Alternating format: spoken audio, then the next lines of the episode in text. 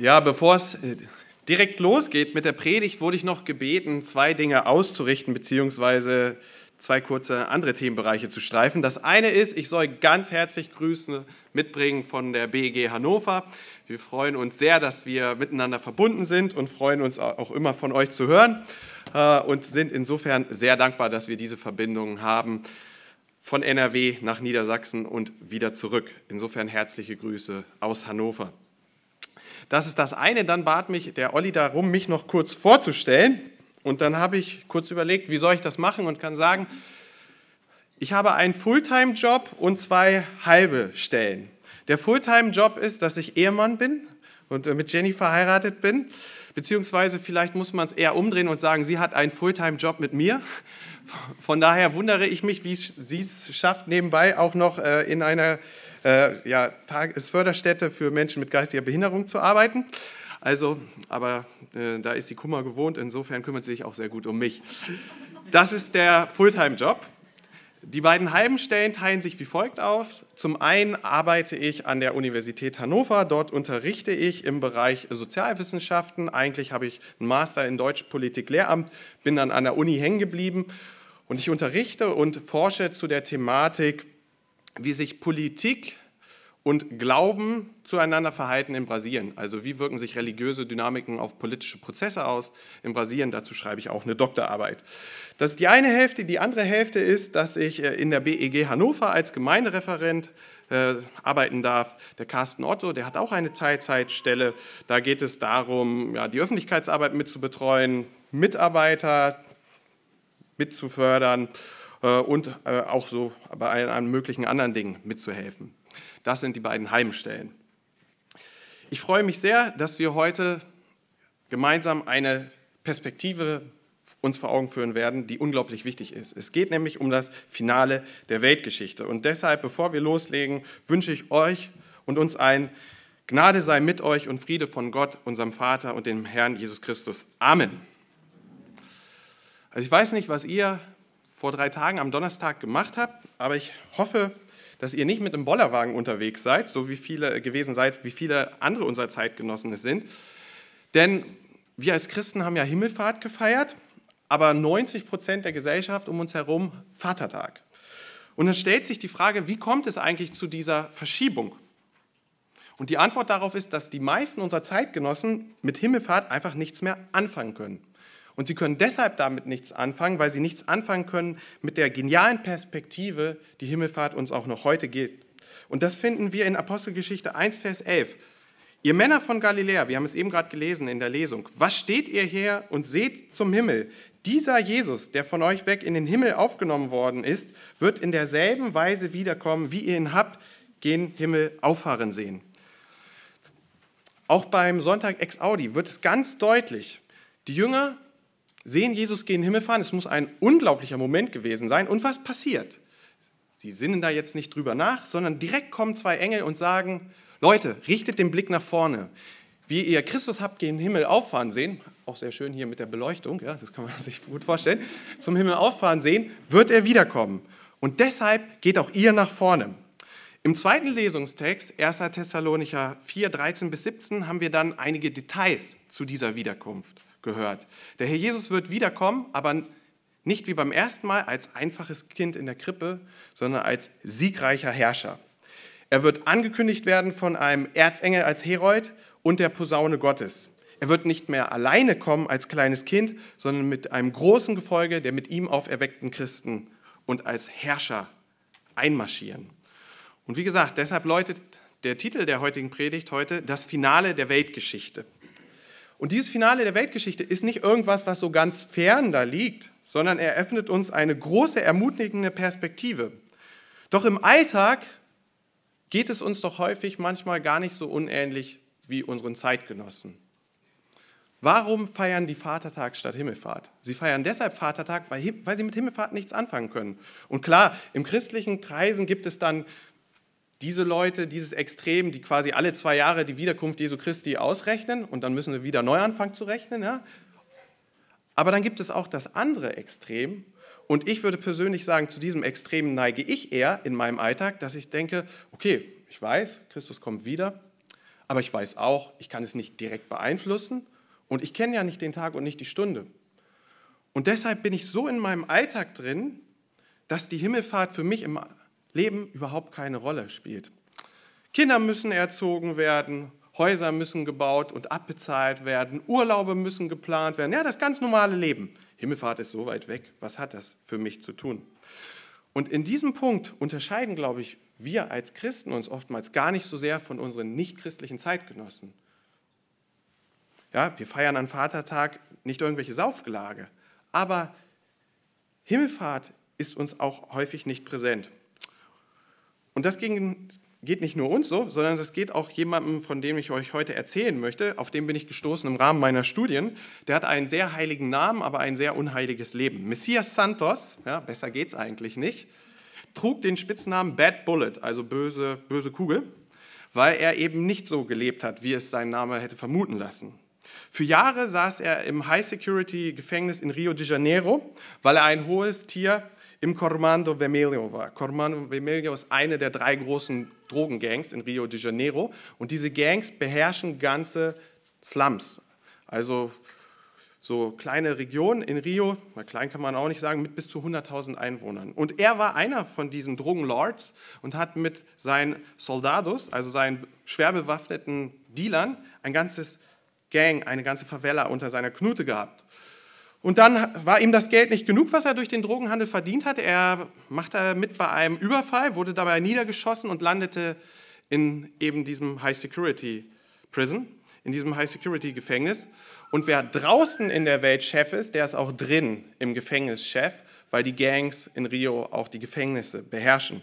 Und insofern war Messias Santos ein Mann der realen Dinge. Ja? Es ging um Waffen, Drogen, Geld. Und im Gefängnis traf er jetzt bibelgläubige Christen deren Anzahl übrigens in Rio, nicht nur in den Gefängnissen, rasant wächst. Aber für diese Christen, für diese Crenchis, so heißt es auf Portugiesisch, hatte er nur Verachtung übrig. Das sind langweilige und Verrückte. Und woran konnte man das sehen? Die reden dauernd von der Wiederkunft von Jesus Christus, aber er kommt nicht. Was soll ich damit? Ich sitze hier in diesem Loch. Und wie gesagt, genauso denken viele unserer Zeitgenossen und deshalb Vatertag mit Saufen statt Himmelfahrt und Leben mit Zukunftsperspektive. Und wie gesagt, manchmal spielt die Himmelfahrt in unserem Leben auch kaum eine Rolle. Und meine Hoffnung für diesen Morgen ist, dass wir durch den Text, den wir jetzt gemeinsam mit Hilfe des Geistes Gottes entschlüsseln werden, dass wir daran sehen werden, das Finale der Weltgeschichte wird spannender als jeder Blockbuster und es hat auch schon jetzt unglaublich ermutigende Auswirkungen für uns. Und deshalb möchte ich noch einmal kurz beten, dass Gott uns jetzt diesen Text aufschließen möge. Lieber Vater im Himmel, lieber Herr Jesus, wir sind so dankbar, dass wir heute auch nochmal über Himmelfahrt nachdenken dürfen und über deine Wiederkunft mehr erfahren dürfen. Bitte schenke uns jetzt nochmal Konzentration und Verständnis für dein Wort. Bitte verändere uns. Wir bitten dich von Herzen, mach doch, dass wir dich erwarten und dass wir dir dadurch umso fröhlicher dienen. Amen. Amen. Also 1. Korinther 15, die Verse 50 bis 58. Ich darf noch mal einmal den Text in Gänze lesen. Das aber sage ich, Brüder, dass Fleisch und Blut das Reich Gottes nicht erben können. Auch erbt das Verwesliche nicht die Unverweslichkeit. Siehe, ich sage euch ein Geheimnis. Wir werden zwar nicht alle entschlafen, wir werden aber alle verwandelt werden. Plötzlich, in einem Augenblick, zur Zeit der letzten Posaune. Denn die Posaune wird erscheinen und die Toten werden auferweckt werden, unverweslich, und wir werden verwandelt werden. Denn dieses Verwesliche muss Unverweslichkeit anziehen und dieses Sterbliche muss Unsterblichkeit anziehen. Wenn aber dieses Verwesliche Unverweslichkeit anziehen und dieses Sterbliche Unsterblichkeit anziehen wird, dann wird das Wort erfüllt werden, das geschrieben steht, der Tod ist verschlungen im Sieg. Tod, wo ist dein Stachel? Totenreich, wo ist dein Sieg? Der Stachel des Todes aber ist die Sünde, die Kraft der Sünde aber ist das Gesetz. Gott aber sei Dank, der uns den Sieg gibt durch unseren Herrn Jesus Christus.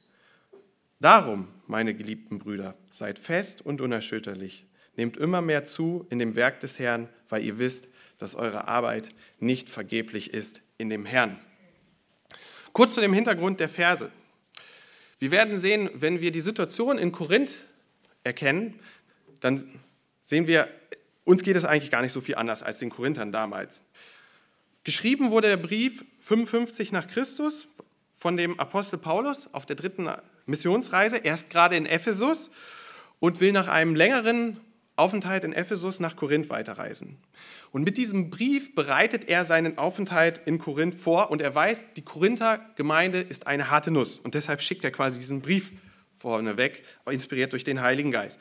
Es wird viele Dinge klarzustellen geben in dieser Gemeinde. Warum? Weil sie immer noch sehr stark von ihrer Umwelt geprägt ist. Wie war diese Umwelt? Die Hafenstadt Korinth war ein geografisches Nadelöhr. Also man hat da oben so Nordgriechenland und dann gibt es so einen ganz schmalen Steg und dann da unten diese Halbinsel, die Peloponnes. Und Korinth saß quasi auf diesem Übergang, auf diesem Steg und deshalb perfekte Situation, um ganz viel Zolleinnahmen zu generieren und ein Tor des Handels zu sein, nach Kleinasien, aber auch in das normale Europa. Man sagte in der griechischen Mythologie, in der griechischen Politik, Wer Korinth beherrscht, beherrscht die ganze Peloponnes, den ganzen Süden Griechenlands. Und insofern ist Korinth nicht einfach nur reich durch die Händler, die dort sitzen, sondern noch durch eine zweite Gruppe von vergnügungssüchtigen Leuten, die nicht wissen, was sie mit ihrem Geld mehr anfangen sollen. Und das sind römische Legionäre im Ruhestand. Die konnten nach mehreren Jahrzehnten Dienst relativ gut verdienen und wollten sich dann ja, unter der Sonne der Ägäis ein schönes Leben machen und ihr Geld ausgeben. Und dazu war Korinth genau der richtige Ort. Warum? Korinth hatte alles. Es war nicht nur viel Geld da, durch die gute geostrategische Lage kamen mehrere Handelsrouten zusammen. Das heißt, es gab alle möglichen Luxusgüter aus der gesamten damals bekannten Welt, aus dem gesamten römischen Reich. Und es gab religiöse Kulte aller möglichen Art. Es gab Prostitution im Namen von griechischen, von römischen, von sonstigen Göttinnen. Und deshalb war alle mögliche Form der Perversion an der Tagesordnung. Die Stadt war also wegen ihrer perfekten geografischen Lage nicht nur reich, sie war nicht nur überfüllt mit Luxusgütern, sie war ein brodelnder Kessel von Dekadenz und Lust. Dekadenz und Lust, das war das Motto von Korinth. Und wir sprechen über die Zeit Neros, der ja wahrlich kein Kind von Traurigkeit war. Aber selbst in dieser Zeit war Korinth sprichwörtlich für Dekadenz und Unmoral. Es gibt ein Wort im Griechischen, das bedeutet korinthisieren, das wurde dann im Deutschen übertragen. Und das heißt so viel wie in sexueller Perversion zu leben. Und Korinth war so vorne dran ja, im römischen Reich Neros, dass es sprichwörtlich war. Unser heutiges Gegenstück wäre, das ist wie Sodom und Gomorra. Das war damals Korinth. Wir fassen also zusammen, die frisch bekehrten korinthischen Gläubigen standen mächtig unter Druck. Sie passten einfach nicht in den brodelnden Zeitgeist, der geprägt war von Geldgier, von Vergnügungssucht, von Perversion. Kennen wir das nicht irgendwoher? Ich denke, wir kennen diesen Druck von außen. Als Gemeinde stehen wir auch heute in einer Gesellschaft, die kaum Verständnis hat für unsere Lebensstil, für unsere Ziele. Was zählt, sind Geld, Vergnügen, Sex, Bedürfnisbefriedigung sofort. Man kann alles sein. Ja? Alles ist schön, alles ist divers, alles ist bunt. Nur wenn wir dafür eintreten, dass es einen Weg zu Gott gibt, dass es einen ethischen Maßstab gibt in der Bibel, dass Jesus Christus allein rettet, das darf nicht sein. Und insofern ist der Druck, dem die Korinther damals ausgesetzt waren, unserem heutigen Druck sehr, sehr ähnlich, weil sich die Gesellschaften so ähnlich sind. Bei den Korinthern kam aber nicht nur der Druck von außen, es kam auch Druck von innen. Ja, wir als BEG Hannover sind sehr dankbar, dass wir auch in den letzten zwei Jahren sehr viel inneren Frieden und Einheit haben durften. Und wir sagen würden, diese Corona-Situation hat uns als Gemeinde nochmal massiv zusammengeschweißt. Aber wir hören immer wieder von vielen Geschwistern, die sagen, in dieser Zeit sind die Gemeinden ja, fast auseinandergebrochen. Es gibt unterschiedliche Lager, Parteiungen. Und das war auch in Korinth der Fall. Anstatt dass die Leute die Gemeindepraxis anhand der Bibel ausgerichtet haben, wurde geschaut auf christliche Celebrities. Ja, es wurden äh, nicht biblische Grundwahrheiten durchgehalten. Und deshalb gab es in Korinth ziemlich viel Chaos. Und man könnte es so überschreiben, es gab Chaos in der Gemeinde, in den öffentlichen Gottesdiensten, Zungenreden, wüst durcheinander, chaotische Gottesdienste. Und auf der anderen Seite gab es aber auch Chaos im Privatleben. Und das Problem bestand darin, dass die korinthische Lebensweise übertragen wurde, sodass Ehebruch selbst in den Familien geschah. Davon lesen wir. Und insofern hat der Apostel Paulus eine schwierige Aufgabe vor sich und das weiß er auch. Und in diesem ersten Korintherbrief adressiert er deshalb in den Kapiteln 1 bis 14 viele praktische Fragen, viele Fragen der Gestaltung des Gottesdienstes. Und in Kapitel 15 kommt dann quasi nochmal eine Zusammenfassung der biblischen Grundwahrheiten, ja, der entscheidenden Grundlagen der Lehre, nämlich der Auferstehung Jesu Christi von den Toten und seiner Wiederkunft. Kapitel 16 sind dann eher noch organisatorische Hinweise und Grüße. Das heißt, wir können Folgendes uns klar machen. Kapitel 1 bis 14, praktische Adressierung der Gegenstandssituation in Korinth. Kapitel 15 nochmal das Einschlagen der zentralen Flöcke der Lehre. Ja, und Paulus wusste, wie wichtig Flöcke waren. Er war Zeltmacher. Das heißt, wenn die Flöcke nicht richtig eingeschlagen sind, dann kracht das ganze praktische Zelt zusammen. Das wird jeder nachvollziehen können, der mal gezeltet hat und keine Lust hatte, die Heringe zu befestigen und dann kam Sturm. Ja, danach sieht es nicht so gut aus. Und deshalb macht der Apostel Paulus Folgendes klar. Kapitel 15 nochmal die zentralen Lehrsätze auf den Punkt gebracht. Und in diesem Kapitel 15, in den Versen 50 bis 58, finden wir quasi nochmal den Zielpunkt dieses Kapitels. Ja? Also Kapitel 15, das Finale des Korintherbriefs, die Verse 50 bis 58, das Finale des Kapitel 15. Das heißt, das Finale vom Finale Finale des Korintherbriefes. Und worum geht es in diesem Finale vom Finale des Korintherbriefes? Richtig, um das Finale der Weltgeschichte.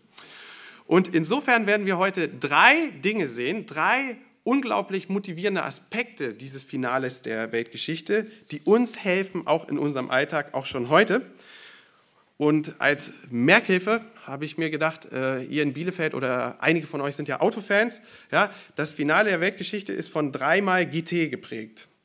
Erstes, die ganzheitliche Transformation, eine ganzheitliche Umwandlung. Das ist der erste Punkt, die finden wir in den Versen 50 bis 53. Ich darf noch mal lesen. Das aber sage ich, Brüder, dass Fleisch und Blut das Reich Gottes nicht erben können. Auch erbt das Verwesliche nicht die Unverweslichkeit. Siehe, ich sage euch ein Geheimnis, wir werden zwar nicht alle entschlafen, wir werden aber alle verwandelt werden. Plötzlich, in einem Augenblick, zur Zeit der letzten Posaune, denn die Posaune wird erscheinen und die Toten werden auferweckt werden, unverweslich, und wir werden verwandelt werden. Denn dieses Verwesliche muss Unverweslichkeit anziehen und dieses Sterbliche muss Unsterblichkeit anziehen. In Vers 50 baut Paulus nochmal die Brücke zum vorherigen Abschnitt. Was hat er im vorherigen Abschnitt gemacht? Er hat den perfekten Adam, Jesus Christus, mit dem ersten sündigen Adam verglichen, ja, dem Adam, der im Paradies gesündigt hat, mit folgendem Ergebnis. Jesus Christus ist sündlos, er ist perfekt, er ist göttlich, er ist ewig. Adam und jeder einzelne Mensch, wir sind alle Nachfolger Adams, wir sind kleine Adame. Wir Menschen sind alle wie dieser erste Adam. Wir sind sündig, höchst fehlerhaft, vergänglich. Und worin wird dieser Unterschied deutlich? Jesus Christus ist stärker als der Tod, er stand wieder auf, jeder einzelne von uns ist sterblich. Wo können wir das sehen? Antwort, jeden Morgen im Spiegel. Ja? Der körperliche Verfall, den wir Tag für Tag erleben und den wir morgens besonders stark vielleicht wahrnehmen, ist ein dauerhaftes Memento Mori, ja, eine Erinnerung an die Wahrheit, Mensch, du bist sterblich. Und das wird hier in Vers 50 auf den Punkt gebracht. Das ist eine Grundwahrheit unserer menschlichen Existenz. Das Verwesliche erbt nicht die Unverweslichkeit. Wir vergehen alle.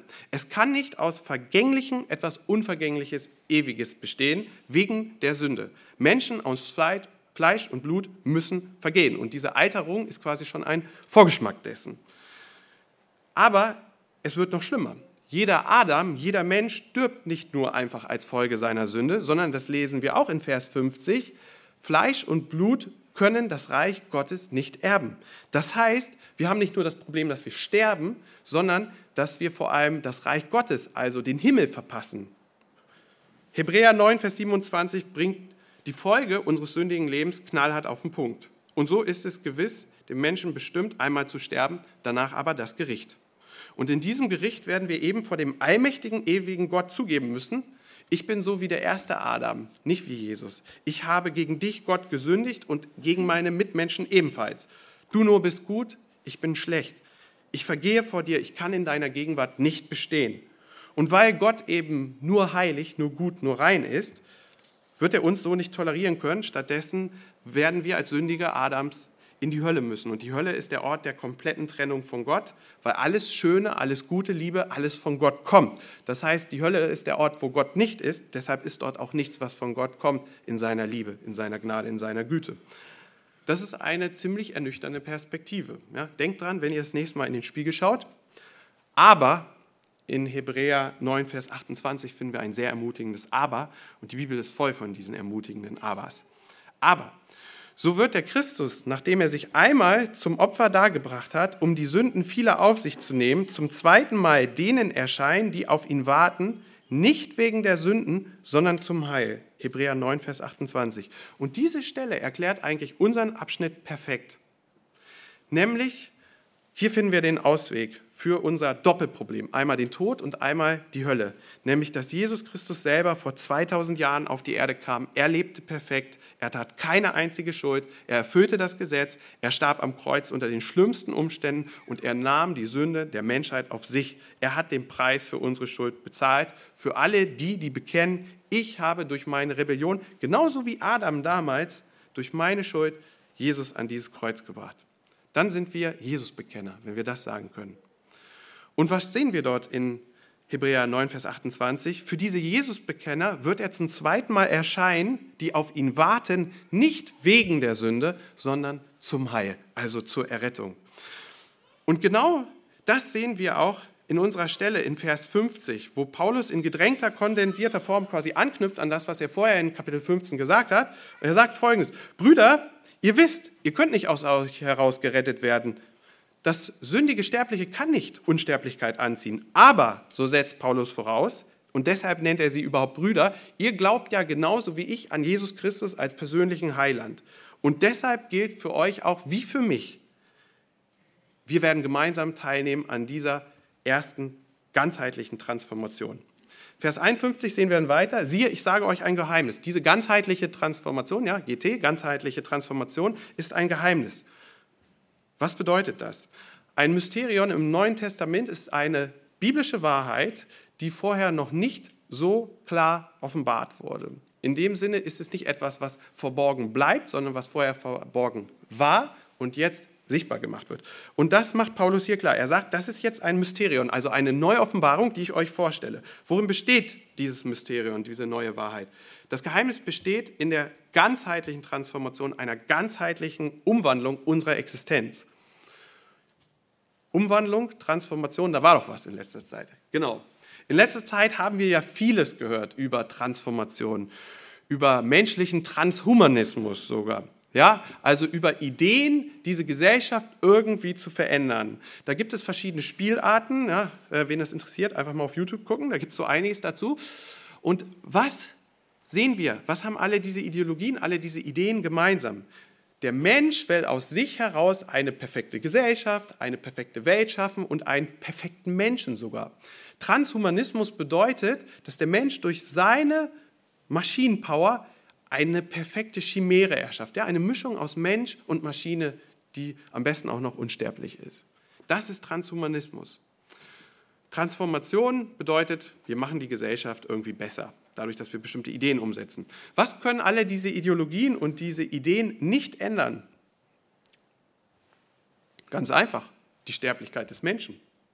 Menschen sterben und werden weiter sterben. Und das ist der große Unterschied zu der großen und zu der ganzheitlichen Transformation, die wir hier sehen. Wenn Jesus wiederkommt, dann wird das Vergängliche in jeglicher Form in Unvergängliches verwandelt werden. Alle Teile unserer Existenz. Und was bedeutet das dann für die Gläubigen ganz praktisch? Das erklärt der Apostel Paulus dann in unserem Abschnitt.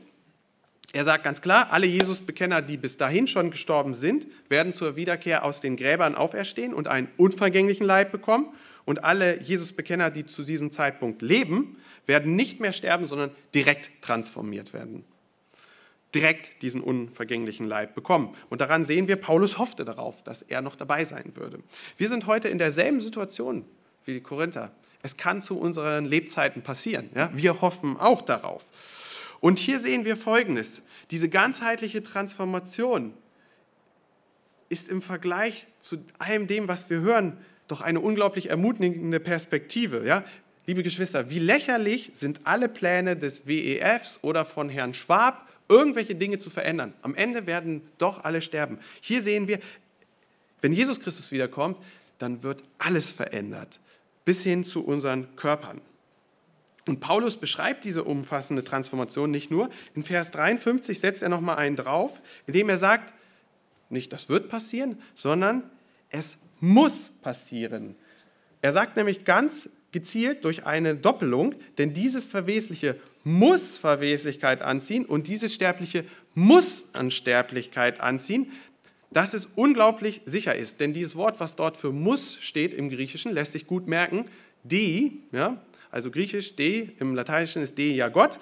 Dieses de bedeutet, es ist von Gott so festgesetzt. Und deshalb ist es es muss im Deutschen unpersönlich passivisch formuliert, weil darauf niemand außer Gott Einfluss hat. Ja, es muss einfach passieren. Es ist Fakt. Und der Apostel Paulus sagt jetzt, der erste Grund, den wir finden, warum das so passieren muss, diese ganzheitliche Transformation, ist folgender. Wenn Jesus kommt und wir auferstehen mit ihm, dann stehen wir auf mit dem Ziel, in seinem ewigen Reich zu regieren.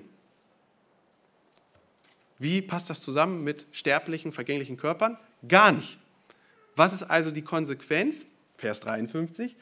Dieses Verwesliche muss Unverweslichkeit anziehen. Das heißt, wenn wir mit Jesus Christus in Unvergänglichkeit, Herrlichkeit, Ewigkeit leben wollen, passt da unser vergänglicher Körper, der von der Sünde geprägt ist, nicht rein, sondern deshalb muss er verwandelt werden. Und hier setzt Paulus in Vers 53 das rhetorische Mittel des ausgestreckten Zeigefingers ein, nämlich ein Demonstrativpronomen. Dieses, ja, Vers 53, dieses Verwesliche muss Unverweslichkeit anziehen und dieses Sterbliche muss Unsterblichkeit anziehen. Das heißt, dieser rhetorische Zeigefinger, dieses Demonstrativpronomen sagt, dieses, das ist etwas, worauf ich zeigen kann. Ja? Also dieses Verwesliche, diese Hülle muss Unverweslichkeit anziehen. Und wir können uns das gut vor Augen führen, wenn wir an Kinder denken. Ja? Äh, äh ich habe mir das sagen lassen, habe ja selber keine, aber äh, wenn, wenn Kind weint, dann sei es ja gut, das auf den Schoß zu nehmen und dann sagt man, oh, wie, wo es denn weh? Und dann zeigt es ne, so drauf und dann äh, sagt man, je nachdem, wie, wie gut man ausgebildet ist im Umgang mit Kindern, oh, wird alles gut oder vielleicht pustet man sogar oder man reibt. Die Experten haben vielleicht sogar ein buntes Pflaster dabei und kleben das drauf. Ja? Aber es geht darum, dieser Schmerz wird lokalisiert, man kann da drauf zeigen. Und dann kümmern wir uns darum als Eltern oder Erziehungsberechtigte oder Kindergottesdienstmitarbeiter oder Lehrer oder sonst was. Und das können wir jetzt gut anwenden auf Vers 53. Paulus sagt hier, alles, was du lokalisieren kannst, alles, wo du drauf zeigen kannst, das wird nicht mehr sein. Es wird vergehen. Vielleicht hast du ja gerade heute Schmerzen oder du hattest diese Woche Schmerzen oder du hast Menschen in deinem Umfeld, die gerade mit Schmerzen kämpfen. Und dann möchte ich dir das einfach mitgeben heute.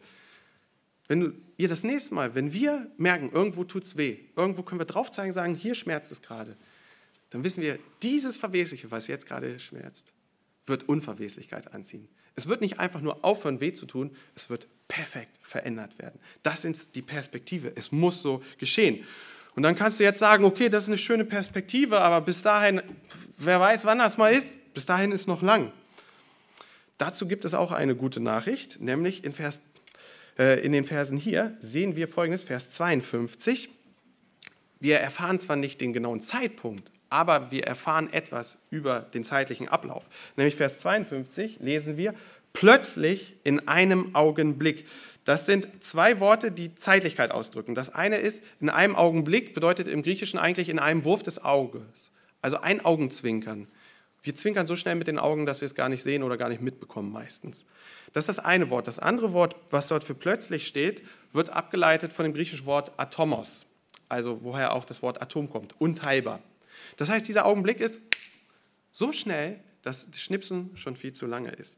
Das heißt, wenn du gerade in der Situation bist und sagst, es tut dir weh, ne? es schmerzt, ich kann darauf zeigen, dann hast du die Verheißung, wenn du Jesus-Bekenner bist, es wird nicht nur umgestaltet werden, dein ganzer Körper, sondern es kann ganz schnell geschehen. Wir erleben zurzeit ja in rasantem Tempo, dass Politik und Wirtschaft auf globaler Ebene zentralisiert werden. Das ist auf jeden Fall, wenn wir in der Offenbarung schauen, eins der Zeichen, die dafür sprechen, dass die Wiederkunft Jesu näher rückt. Nichtsdestotrotz können wir nicht wissen, wann die Wiederkunft stattfinden wird. Vielleicht ist es bald schon soweit, vielleicht werden wir noch einige Zeit warten müssen, vielleicht werden wir es miterleben, vielleicht auch nicht. Nichtsdestotrotz haben wir hier diese Ermutigung.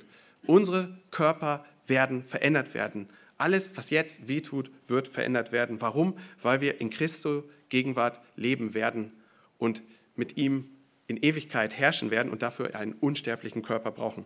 Und das ist der erste Grund, warum das Finale der Weltgeschichte uns schon heute Mut gibt, nämlich weil wir auf eine ganzheitliche, geniale Transformation warten. Das ist der erste Punkt. Der zweite Punkt, den wir gleich sehen werden, warum das Finale der Weltgeschichte Jesu Wiederkunft uns schon heute Mut gibt, ist, weil es einen grandiosen Triumph bedeuten wird, auch für uns. Verse 54 bis 57. Wenn aber dieses verwesliche Unverweslichkeit anziehen und dieses sterbliche Unsterblichkeit anziehen wird, dann wird das Wort erfüllt werden, das geschrieben steht. Der Tod ist verschlungen im Sieg. Tod, wo ist dein Stachel? Totenreich, wo ist dein Sieg?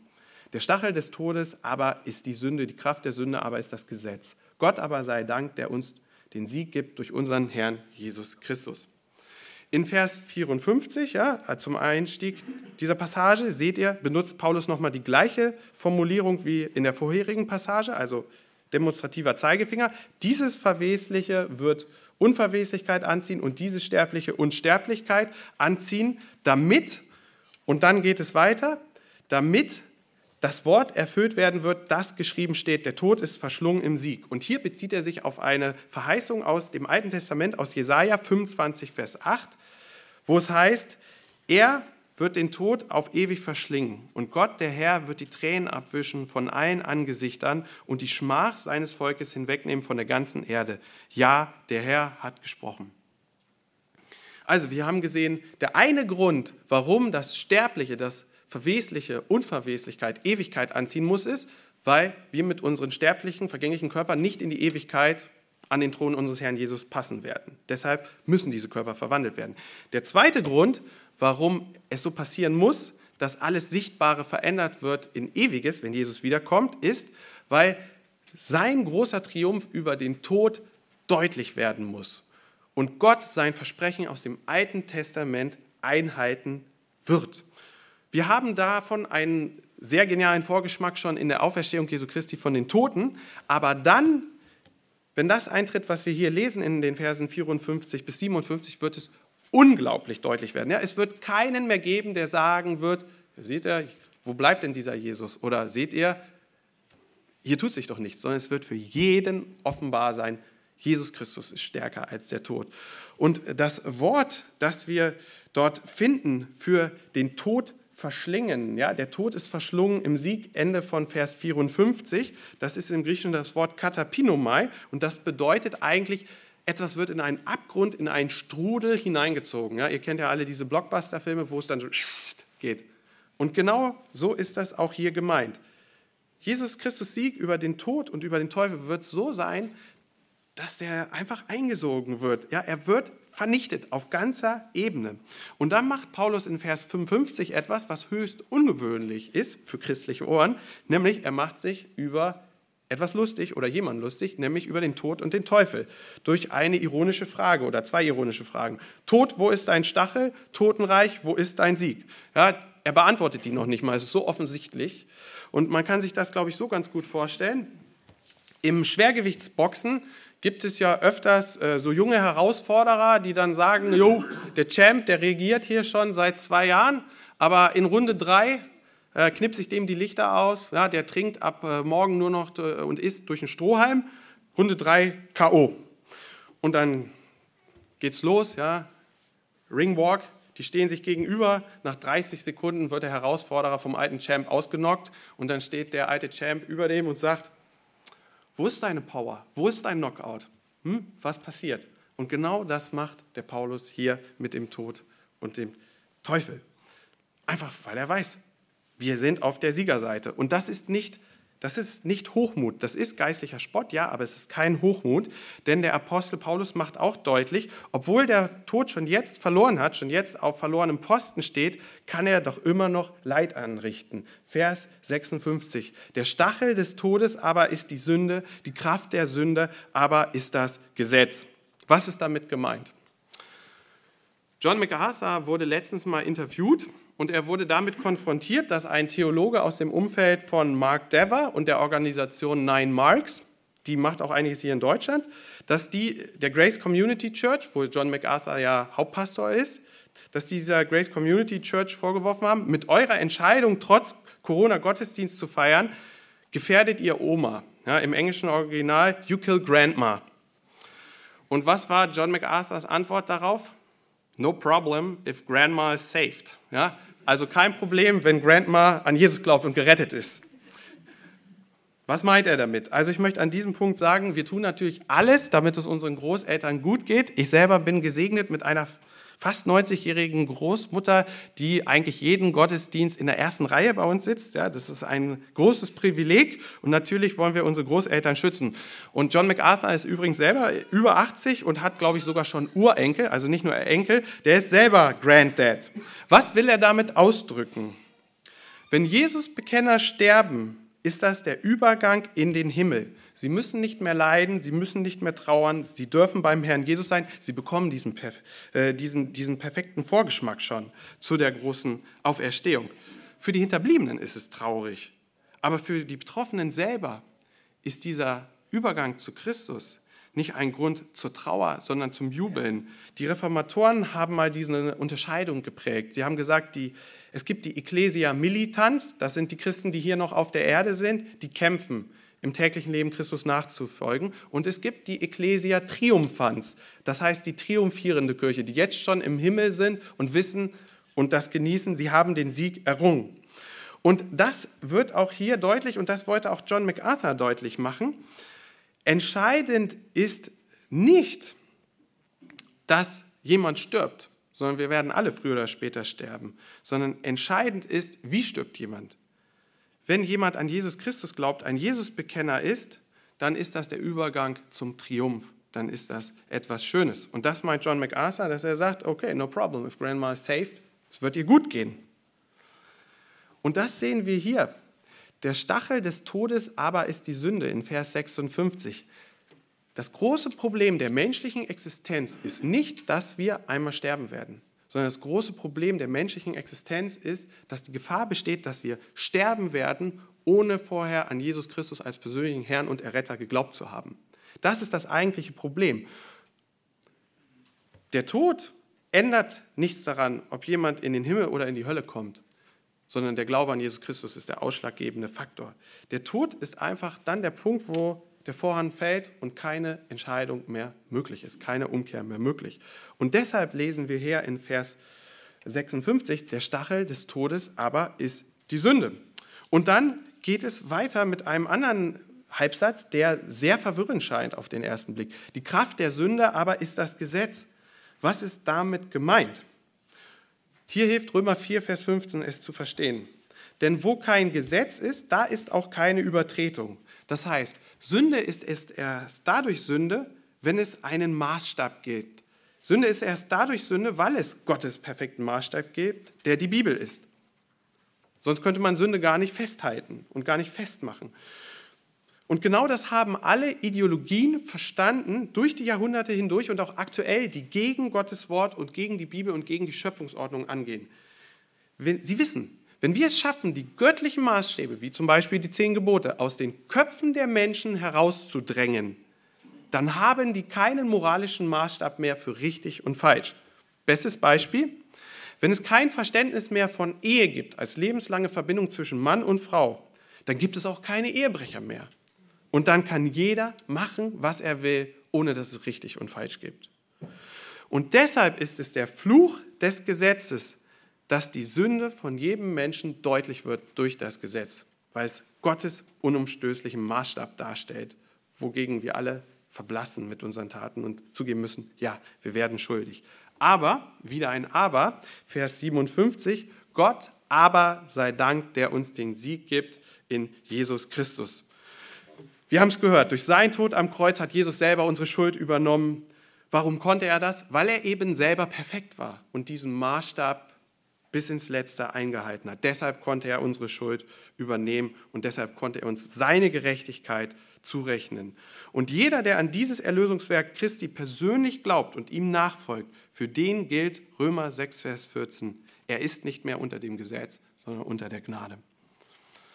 Ich habe überlegt, wie kann man sich diesen Sachverhalt gut in einem Bild vor Augen führen. Und dann kam mir das Champions League-Finale gestern sehr recht. ja, ich weiß nicht, ob ihr das gesehen habt, aber grundsätzlich ist das ja so bei solchen Finals. Dann verlieren am Ende die einen, die anderen gewinnen und dann kommen irgendwann so die Frauen und Kinder auf den Platz und äh, dann ist es äh, meistens so, dass äh, irgendwie der große Held, der das Tor geschossen hat, okay, gestern war es glaube ich nicht so, der Winnie Junior ist glaube ich kinderlos, aber meistens so, der kommt dann, hält den Pokal in die Höhe und hat dann irgendwie seine kleine Tochter auf, dem, auf den Schultern, die hat dann ein Trikot vom Papa oder der Sohn. Ja, und genauso können wir uns hier das vorstellen in Vers 57, was wir lesen dürfen, über den grandiosen Triumph. Gott aber sei Dank, der uns den Sieg gibt durch unseren Herrn Jesus Christus über Tod und Teufel.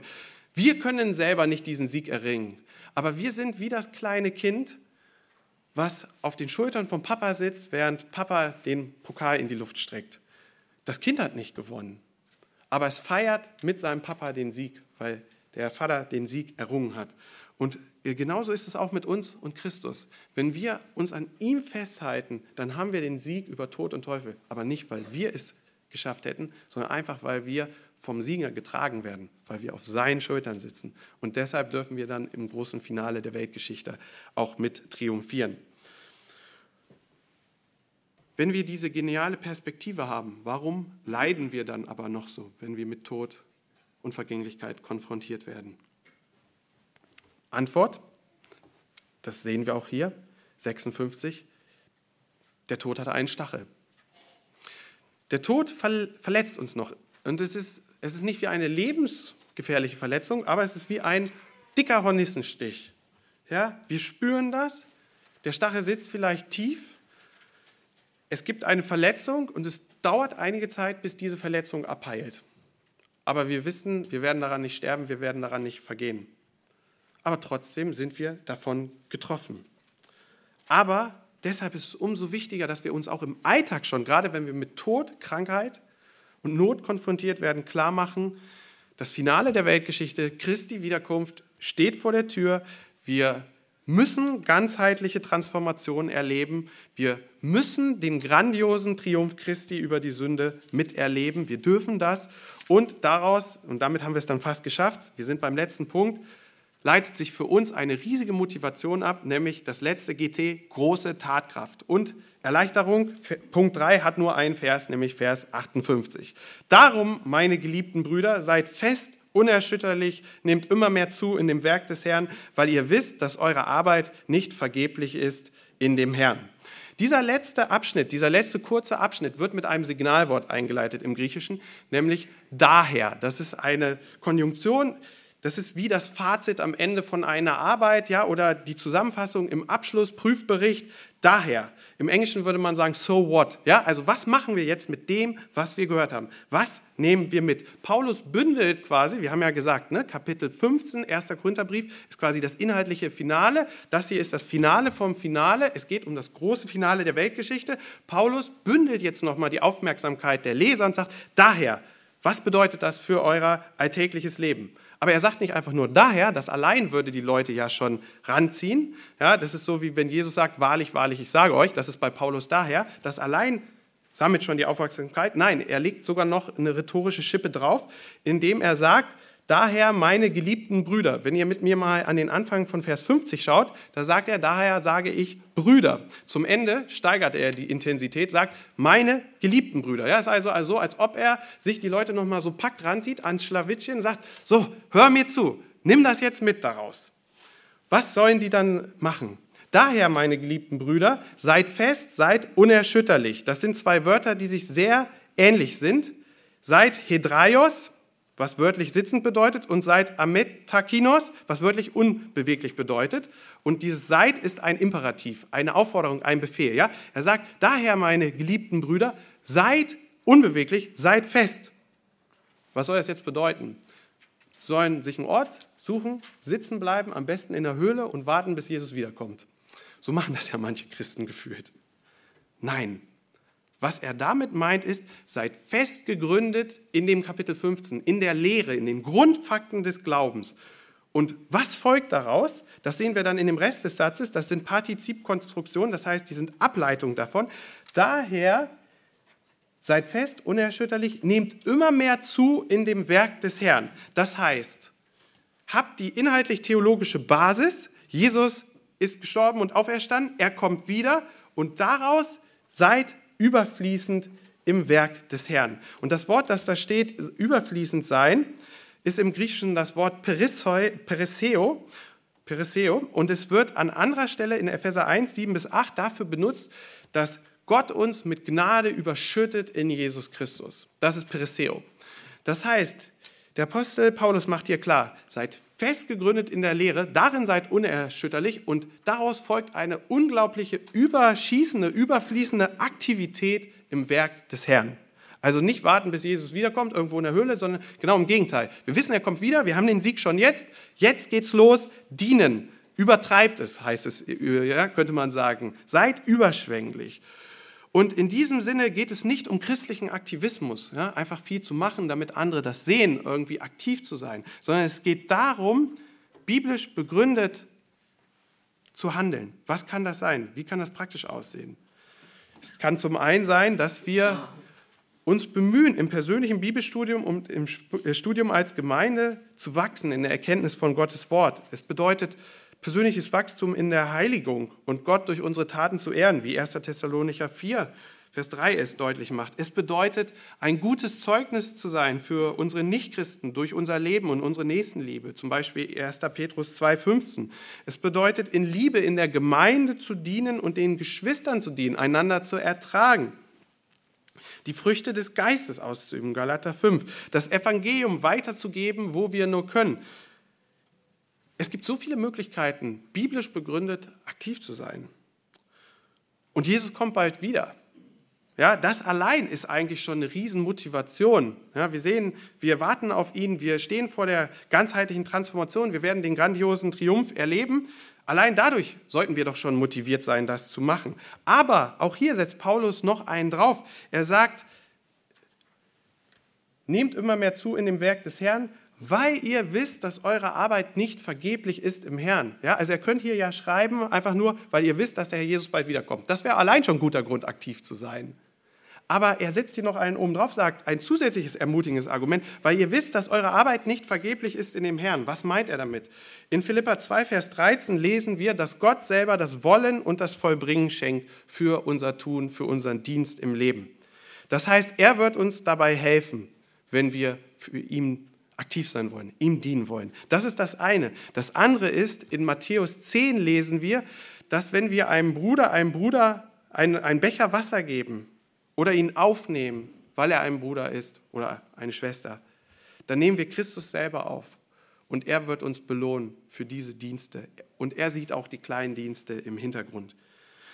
Wir fassen also zusammen. Jesus Christus kommt bald wieder. Wir werden mit ihm verwandelt werden zur Unsterblichkeit.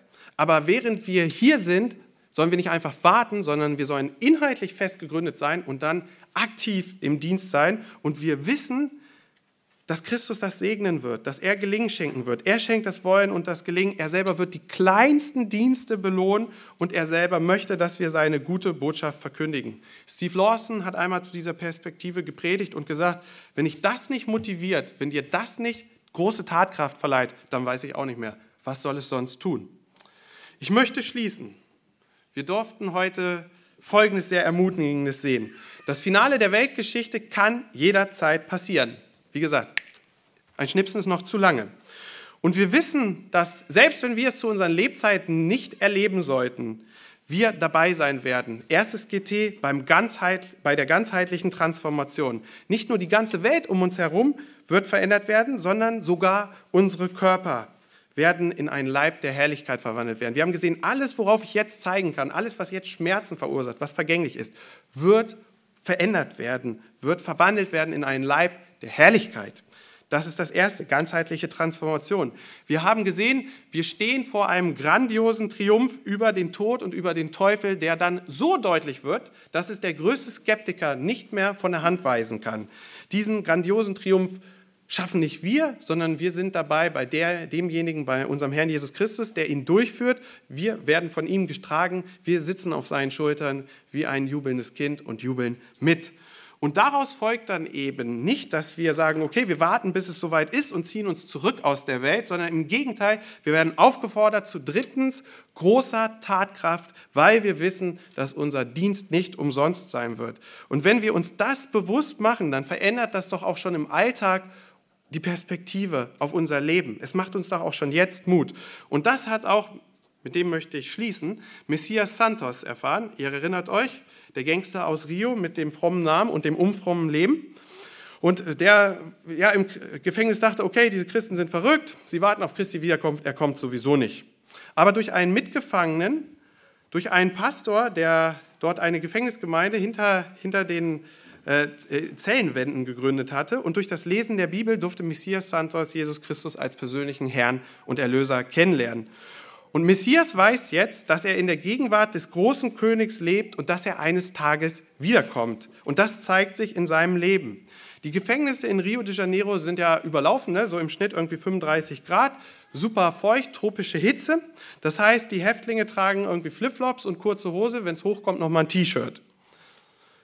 Und Messias Santos erklärt in einem Interview Folgendes. Die Christen erkennt man schon von Weiben an, an, an einem, ja, an einem Symbol, das sie durch ihre Kleidung vermitteln. Nämlich, die tragen grundsätzlich lange Hemden und lange Hosen. Hier geht es nicht um einen Dresscode für gute Christen, sondern der Messias erklärt es so, also der Messias Santos erklärt es so. Wenn ich vor dem Präsidenten der USA erscheine, dann gehe ich doch nicht in Flipflops und kurzer Hose.